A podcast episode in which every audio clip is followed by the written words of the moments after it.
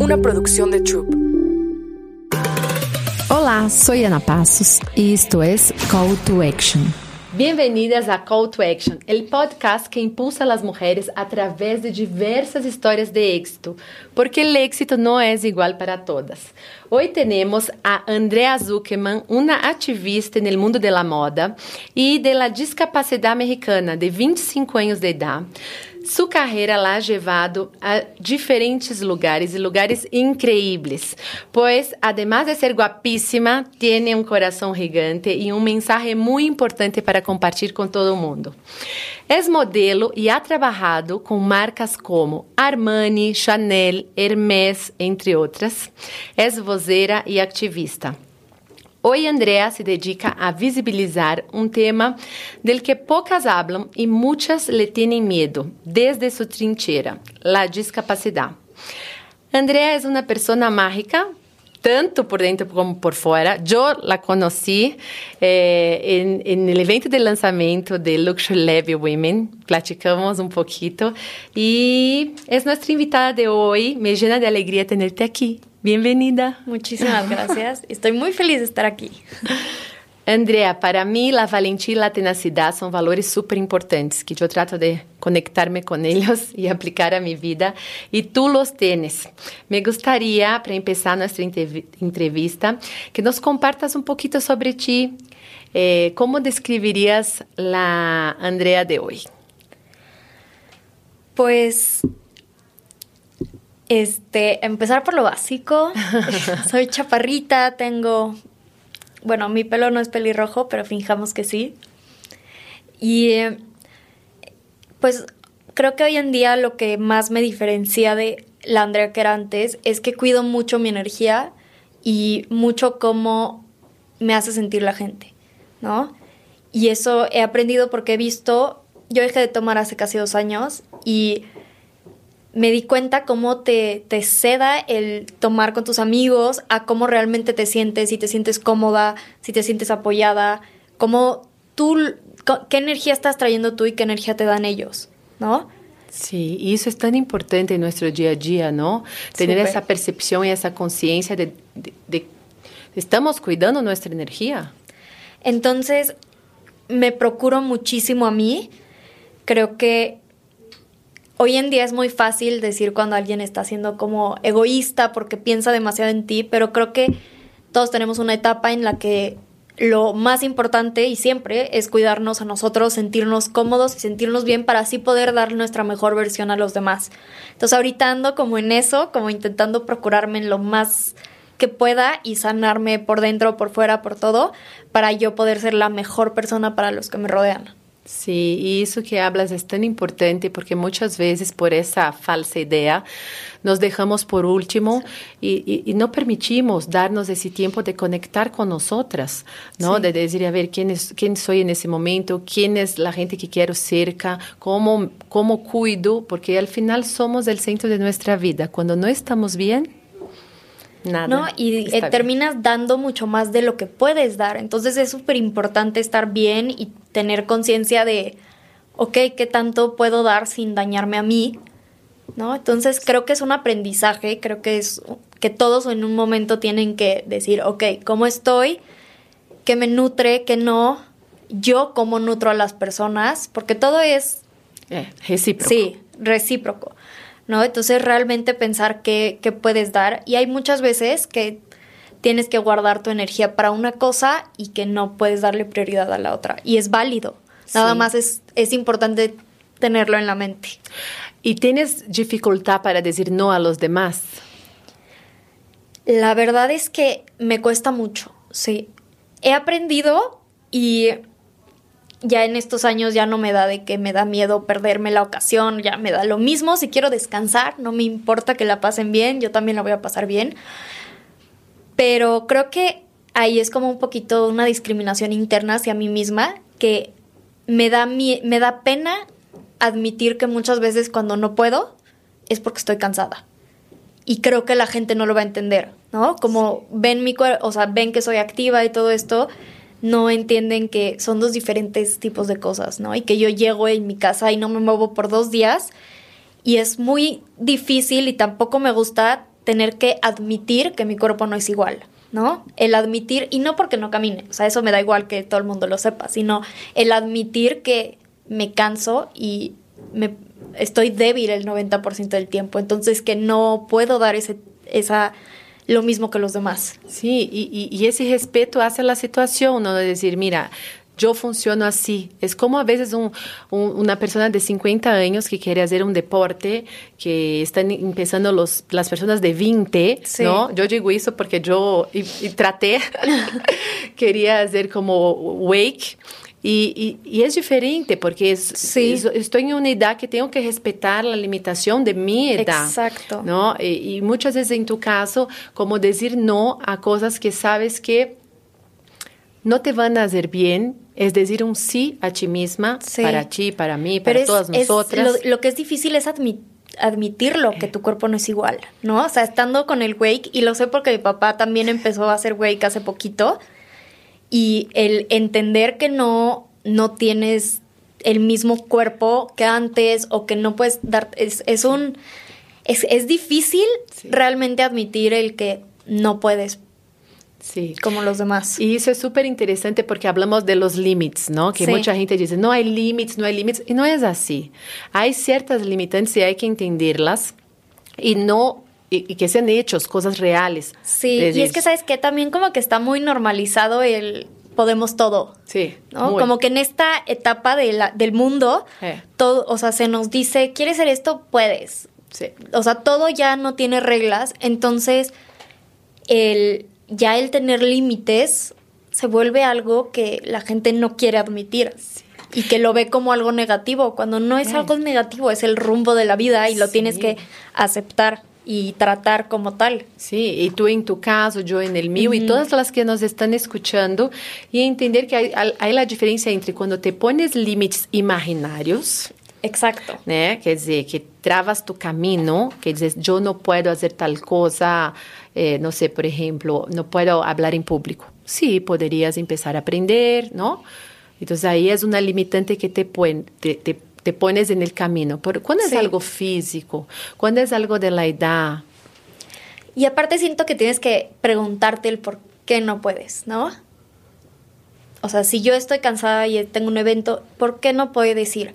porque me duele mi cuerpo y qué pasaría si sí voy, ¿no? Me dolería más y al día siguiente no podría hacer nada. Entonces es como ponerte eso, pero si te da miedo hablar, ¿por qué te da miedo hablar? ¿Cómo puedes afrontar ese miedo? Creo que miedo y el no poder son dos cosas diferentes. Y sí, justo son barreras imaginarias que luego se ponen las personas, que digo, cada quien tiene sus dones, ¿no? Sí, no todos sí. van a ser excelentes hablando en público, pero sí creo que justo la barrera imaginaria es, es algo tremendo sí. luego. Eh, esa sí es terrible porque nos sí. limita de hacer cosas que sí podríamos hacer. Entonces, uh -huh. esa línea tenue entre lo que acabas de decir, que está tan normalizado de todo es posible y eso genera mucha frustración, sí. porque hay temas que son hechos y realidades que que muchas veces no, no, no demuestra eso. ¿Y cómo manejas esa frustración en el día a día? Pues la verdad es que si tengo trabajo, no, no, ni lo pienso, ni lo pienso. Y también tengo la gran fortuna que amo lo que hago, entonces se me olvida el dolor. pero, pero sí, sí es una frustración porque sí he tenido que alejarme de muchas cosas, muchos planes, o sea, tengo 26 años, o sea, mis amigos salen, este, que el antro, que no sé qué. Y la verdad es que yo ahorita estoy tomando una decisión consciente de procurar mi trabajo, porque no tengo tanta energía que dar. Entonces, ahorita para mí es importante que mi energía vaya para eso que quiero nutrir, que es mi futuro, ¿no? Sí. Pero sí es, es frustrante, es frustrante querer hacer cosas y, y pues no poder, ya sea porque estás cansado o limitaciones físicas que sean del exterior, o sea, que hay escaleras o que muchas cosas que pueden ser de in inaccesibilidad que frustre porque tú no puedes seguir las cosas con hacer las cosas con naturaleza, ¿no? Sí. Sin preocuparte, todo tiene un extra peso. Sí. Y eso pasa mucho en la vida de todas las personas y me imagino que para ti es como manejar eso con más habilidad, ¿no? Esas situaciones para que no, no te afecte al final. Sí. Y, y elegir las prioridades. Porque luego queremos comer el mundo, ¿no? Y saber dónde ponemos esa energía, que es importante, que es urgente en ese momento, sin juzgarnos tanto. ¿no? Sí. Ah, voy a enfocar en mi vida profesional, perfecto, es lo que yo elegí de una forma consciente.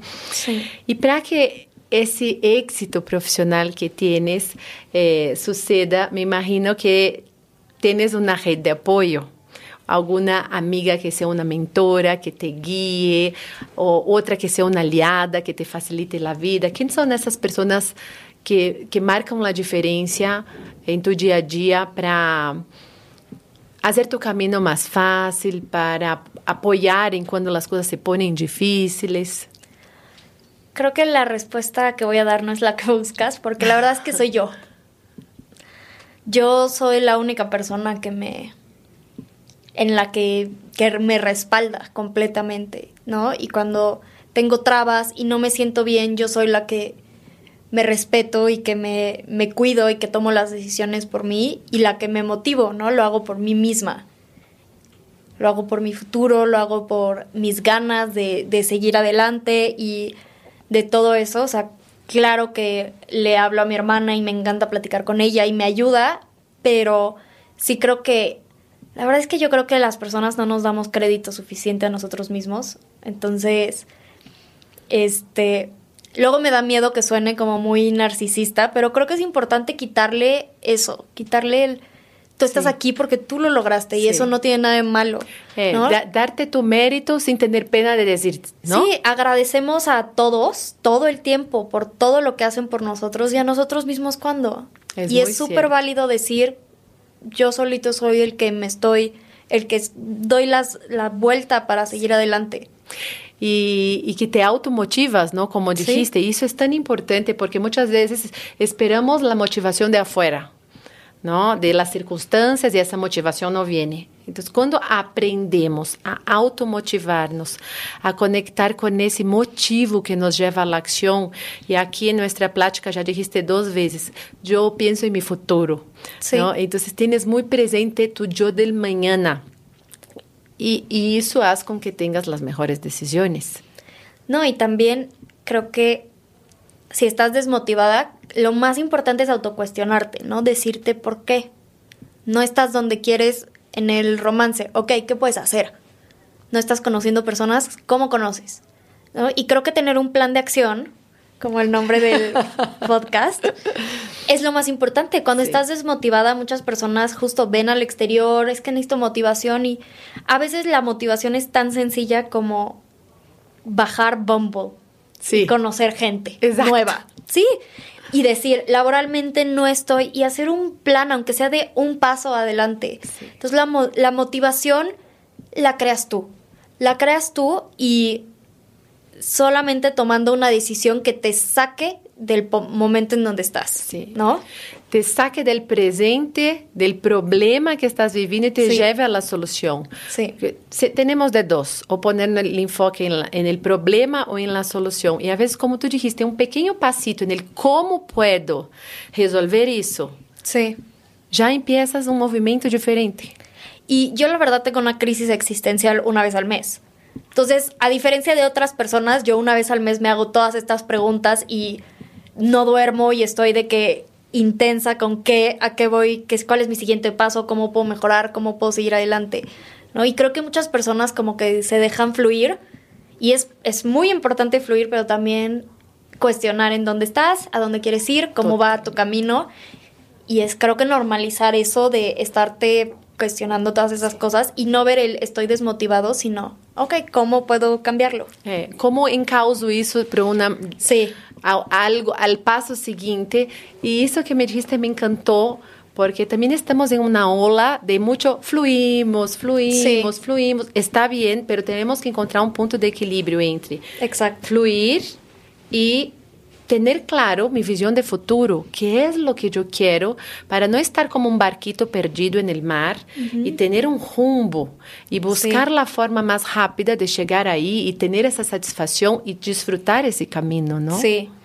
O sea, justamente estás en el mar, fluir, pues es va a haber tormentas, va a estar amable el mar, pero eso no, el ir sin rumbo ya es otra cosa. Es otra cosa. Tú como barco tienes que saber a dónde llegar. tienes, porque si no... Pero claro, para llegar a eso van a haber momentos feos, momentos tristes, momentos buenos y todo. Eso es fluir. ¿No? El estar perdido por la vida y ver a dónde te lleva la corriente, pues no necesariamente te va a llevar a un lugar bonito. Sí, yo concordo 100% contigo.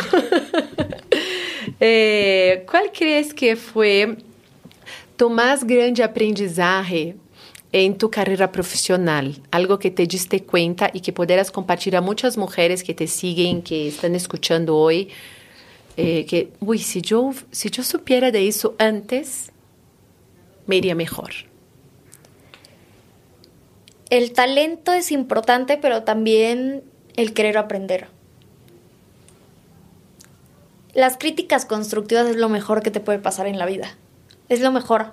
Nada más tienes que aceptarlas y tanto tú darle a la persona, tú siempre querer aprender, ¿no? Y como modelo lo que yo hice fue este modelar con distintos fotógrafos para conocer diferente, observar a diferentes modelos, tomar un curso de modelaje, todas estas cosas para mejorar y mejorar y mejorar. No es ser fotogénica y punto, es un trabajo así como cualquier otro y siempre tienes que buscar ser mejor y que todo y que tú mejores y que las personas mejoren alrededor de ti. Sí, ese, ay, voy a ser mejor un por ciento al día, ¿no? Pero estar en ese constante camino de desarrollo. Porque luego yo percibo hoy, muchas veces hablando con diferentes tipos de personas en el día a día, que quieren lograr el éxito, pero no están dispuestas a invertir en su preparación. Pero sin esfuerzo. Sabe? Então, você sabe, se tu não estás preparada nesse tema, seja qual seja a tu, a tu carreira, não estás actualizada, não sabes as tendências, te vas a quedar para trás. Sim. Não? Então, é, é importante entender que a preparação é uma clave do êxito. É super importante, sim. E, e durante esse caminho, eh, alguns momentos sentiste como essa síndrome de la impostora? Creo que justo por la pregunta anterior no. Porque me he esforzado muchísimo y he trabajado mucho. Este, y también ha sido muy yo no soy una persona que de en dos meses tuvo tres millones de seguidores, ¿no? O sea, no tengo un millón de seguidores, no tengo ni cien mil seguidores. O sea, ha sido muy tranquilo el paso, muy, este, muy lento. Y también ha sido muy, o sea, como que cada paso que he dado ha sido correspondiente a, al esfuerzo, ¿no? Entonces, creo que, creo que eso es algo que le puede pasar mucho a las personas, y más si alguien trabaja en redes y de la nada tienes un millón de seguidores y dices, ¿en qué momento? ¿Quién soy? Todo esto. Pero creo que yo he sido, es algo, ha, sido algo súper progresivo, súper lento y con muchos planes de míos que se han ido cumplido uno a otro, que cuando han pasado no me sorprendo. Pero pues sí, creo que lo más importante es que ha sido mucho esfuerzo y mucho trabajo de mi parte. Entonces, este, cuando pasa algo, lo, lo tomo y realmente lo aprecio porque es los frutos de todo el trabajo. Qué maravilla, porque a, las que nos están escuchando, eso es ¿no? importantísimo. Te das cuenta muchas veces que cuando viene la síndrome del impostor, es cuando sientes que no estás preparada. Sí. ¿No? Entonces ahí viene, ¿será que, vou, ¿será que yo puedo con eso? ¿Será que será um fracasso? Será um êxito? Então, tu empiezas a dudar muito de ti mesma e, e, e com a preparação isso diminui muitíssimo. Te sientes sí. fuerte. Eu sí puedo com isso me preparé, me esforcé y me enfoqué, ¿no? Sí. ¿Qué digo? Siempre hay días en donde es como no soy suficientemente buena. Y te pega y te pones triste y todo eso es súper válido, pero cualquier persona en cualquier trabajo, a mí el, el, síndrome del impostor se me hace terrible. Terrible porque es absurdo, porque cada persona ha llegado a donde está por su mérito, ¿no? Este, yo cuando dejé de tomar dije necesito un poquito de ayuda porque pues todo mi círculo social toma.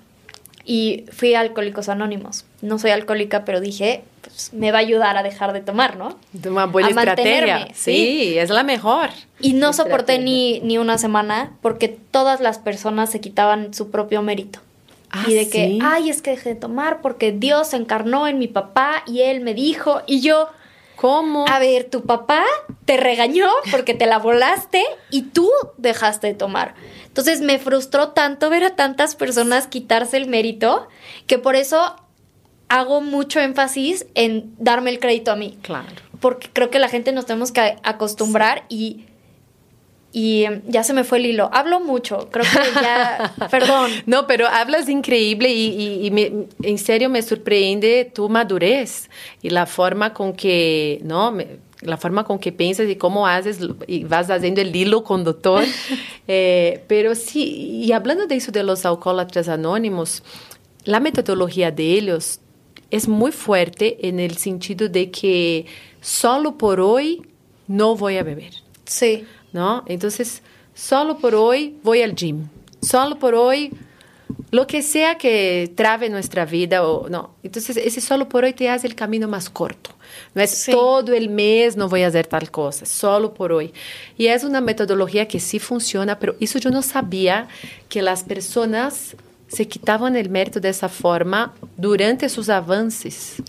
Pues a donde yo fui me, me, me, costó mucho eso y más que yo no soy muy religiosa, entonces que se quiten tanto el mérito y que digan que su papá reencarnó, que su Dios reencarnó en su papá, a mí se me hacía completamente absurdo. este, pero sí, y a mí no me funciona de que un día a la vez. O sea, la verdad es que no. Con dejar de tomar fue muy fácil, pero también porque yo no, o sea, yo tomaba los fines con mis amigos, yo no estaba un martes diciendo me urge. Este, ha de ser muy difícil para las personas que realmente tienen ese nivel de adicción. Yo lo hice por otras razones, pero al final fue voy a dejar de tomar por un año. Y después del año dije, pero ¿para qué volvería a tomar? Me siento bien, me siento mejor, tengo más energía, duermo bien. Cuéntanos un poquito, ¿qué es el éxito para ti? Una vida exitosa? Para mí es sentirte bien, sentirte acompañada y este sentirte satisfecha con tu trabajo, porque no siempre vas a estar feliz. ¿No? Creo que luego las personas es estar feliz todo el tiempo. Es estar satisfecha. Te gusta lo que haces, hay momentos malos, hay momentos buenos. Te gusta tu familia, la pasas bien, te nutren, tus amistades te nutren, como que todo, para mí éxito es sentirte pleno, es sentirte pleno en todos los aspectos de tu vida. Hay veces que el amor va a fallar o que lo laboral va a fallar, pero que en general estés pleno, creo que es el máximo éxito porque no tienes que ser el CEO de algo para estar pleno y sentirte eso completamente exitoso, ¿no? Sí, y hay que romper esos paradigmas, que para ser exitoso tienes que ser una gran empresaria o tienes que ser una CEO, como dijiste. Lo que es el éxito para cada quien es respetar y atarte a eso, ¿no? Sí. Ahora, hablando de call to action, siempre al final nos gusta hacer una pregunta que lleve a acción, que cómo podemos facilitar el camino de otras personas. Y yo veo que has vencido muchos miedos y me gustaría saber cuál, cuáles fueron esos pasitos importantes que diste para vencer esos momentos difíciles de miedo que atravesaste en tu vida. Pues yo siempre, yo soy una persona, la verdad, bastante depresiva tengo mucha tendencia a la depresión desde chiquita, pero, y creo que ya lo dije varias veces, pero lo que siempre me motiva es que nunca sabes qué puede pasar, que todo puede cambiar, ¿no? Y que tú construyes tu futuro, obviamente, con diferentes situaciones, pero a mí el futuro me motiva, ¿no? Que luego, digo, pasan 10 años y dices, oye, ¿qué onda? O sea, yo aquí sigo y en qué momento va a venir lo bueno, ¿no? Pero creo que lo más importante es siempre poner tu mayor esfuerzo y pues realmente esperar que, que regrese, ¿no? Pero que tú sepas que todo lo que estaba en tus manos ya lo diste. Porque esperar a que la vida, a que te caiga todo, no. Es ¿Tienes miedo? Pues ¿por qué tienes miedo? Levántate, ¿cómo, o sea, ¿qué puedes hacer? ¿Lo quieres hacer? Hazlo, ¿no? Sí, hazlo aún, con miedo, da ese pasito. Sí, y si las cosas no se dan, es válido, no era, no era el rumbo, pero atreverte a hacerlo y que no tengas miedo a, que no funcionen las cosas es súper válido. Sí, y una clave que, que dijiste anteriormente es prepararte mejor. ¿No? Cuando te preparas mejor, también disminuye tus miedos, además de la síndrome del impostor. Sí. Eh, y, pues, y, y, a través de eso puedes atreverte a dar esos pasitos, aún con miedo, pero muy consciente de lo que quieres, de ese futuro que quieres lograr. Y si no das ese paso, no vas a llegar ahí. Sí. ¿Qué digo? También creo que es, o sea, esta mentalidad también viene de, de privilegio. ¿No? El poder sentarme una vez al mes y, y decir a dónde quiero ir y poder tener el tiempo y, y, pues los medios de poder sobrevivir en ese tiempo, ¿no? No todas las personas pueden y también es, también es, creo que es válido, es válido el día a día un trabajo que no te encante y sobrevivir y estar feliz y también estar pleno en todo lo demás de tu vida, ¿no? Porque al final sí tenemos que reconocer que no cualquiera puede poner sus planes de, ok, y ahora quiero cantar, voy a conseguir al profesor de canto y todo eso, ¿no? Entonces, este, creo que lo más bonito sería encontrar, este, cómo dar estas herramientas a personas de todo tipo y que pudieran ellos también tener un poco más de orden en lo que ellos quieran lograr.